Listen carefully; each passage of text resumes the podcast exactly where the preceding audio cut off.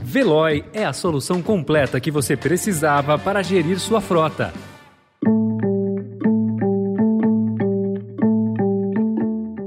Olá, seja bem-vindo, seja bem-vinda. Começa agora mais uma edição do Notícia no seu Tempo. Esse podcast é produzido pela equipe de jornalismo do Estadão para você ouvir em poucos minutos as principais informações do jornal. Entre os destaques de hoje, PSDB e MDB fecham acordo e Tasso Gereissati será indicado vice de Simone Tebet. STJ isenta planos de saúde de cobrir procedimentos fora da lista da ANS. E Petrobras cita cenário global e indica que fará reajuste do diesel. Esses são alguns dos assuntos que você confere nesta quinta-feira, 9 de junho de 2022.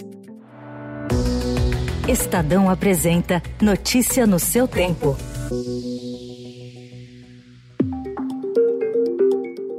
O MDB e o PSDB fecharam acordo e os tucanos vão anunciar hoje o apoio à candidatura da senadora Simone Tebet, do MDB do Mato Grosso do Sul, ao Palácio do Planalto. O senador Tasso Gereissati, do PSDB do Ceará, será indicado vice da chapa. Com a aliança, MDB, PSDB e Cidadania entram na campanha com a proposta de representar a terceira via, uma alternativa à polarização entre Jair Bolsonaro e Lula. A formalização do acerto passará pelo crivo da Executiva Nacional do PSDB, que se reúne hoje. Pela primeira vez desde 1989, os tucanos não terão candidato próprio na disputa presidencial.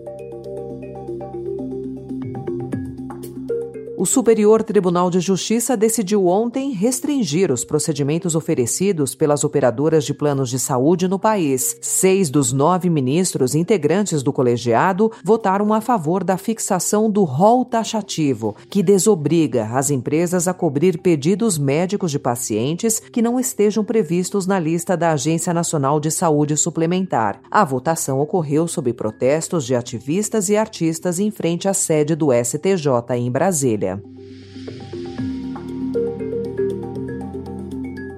A Petrobras sinalizou ontem que o preço dos combustíveis, em especial o do diesel, segue uma tendência de elevação e assim continuará, o que indicaria que as medidas anunciadas pelo presidente Jair Bolsonaro para conter a alta do produto nas bombas poderão não ter o efeito esperado. Em uma nota, a petroleira afirma que não há fundamentos que indiquem a melhora do balanço global e o recuo estrutural das cotações internacionais de referência para o óleo diesel.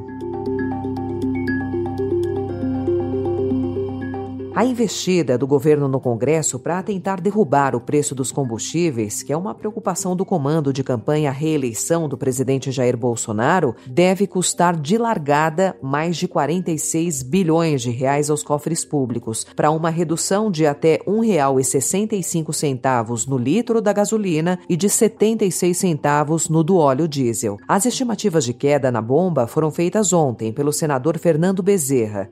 Existe uma simulação que diz que o impacto no litro do óleo diesel será de uma redução de 0,76 centavos e o impacto no litro da gasolina de 1,65. Relator do tema na casa, ele apresentou seu relatório sem aceitar pedido dos governadores para mudar o texto que já foi aprovado na Câmara.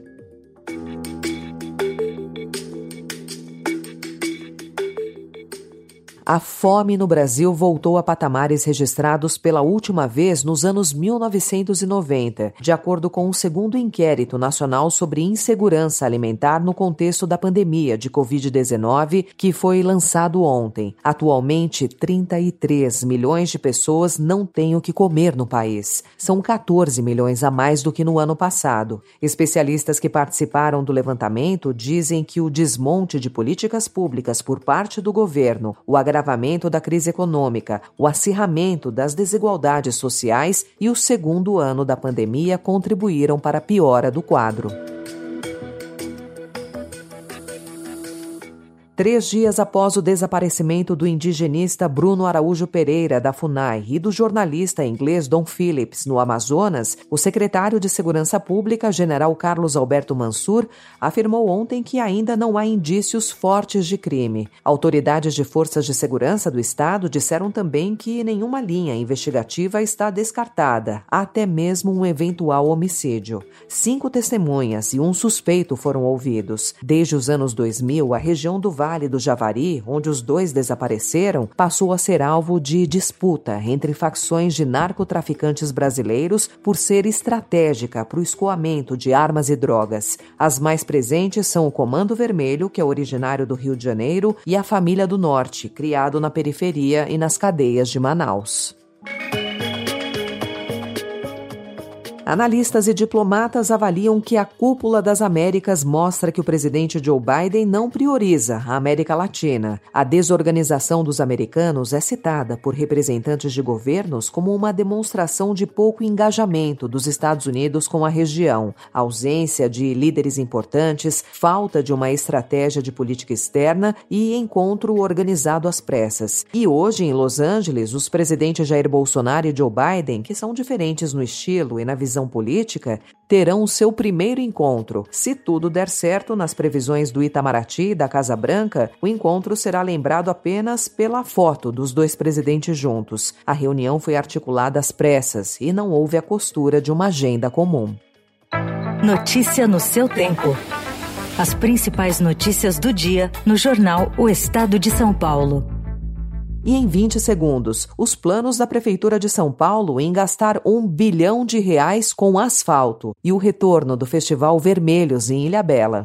O que há de mais promissor em diagnóstico, tratamento e prevenção do câncer foi discutido em encontro promovido pela ASCO, a Sociedade Americana de Oncologia Clínica. O Hospital Sírio-Libanês trouxe todas as novidades sobre o assunto e você pode acompanhar tudo isso por aqui, na série de podcasts no canal canal do Notícia no seu tempo.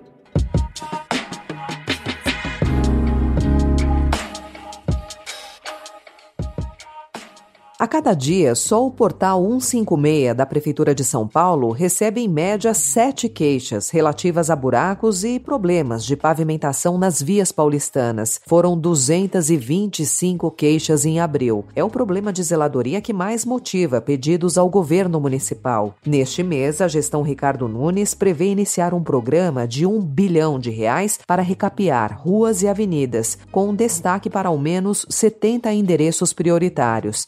Estimativa é de que até 2024 mais de 20 milhões de metros quadrados de vias sejam recuperadas. A cidade tem 196 milhões de metros quadrados. Cores do mar, festa do sol. Vida é fazer todo sonho brilhar, ser feliz no teu colo dormir.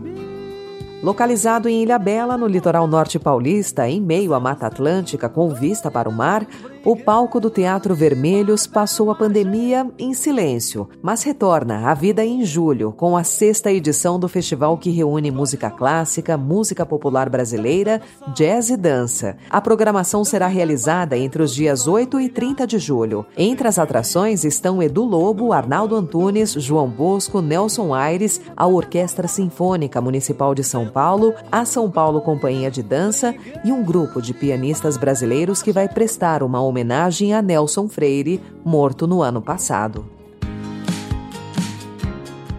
Essa foi mais uma edição do Notícia no seu tempo, com a apresentação e roteiro de Alessandra Romano, produção e finalização de Felipe Caldo. O editor de núcleo de áudio é Emanuel Bonfim. Obrigada pela sua escuta até aqui e até amanhã. Notícia no seu tempo.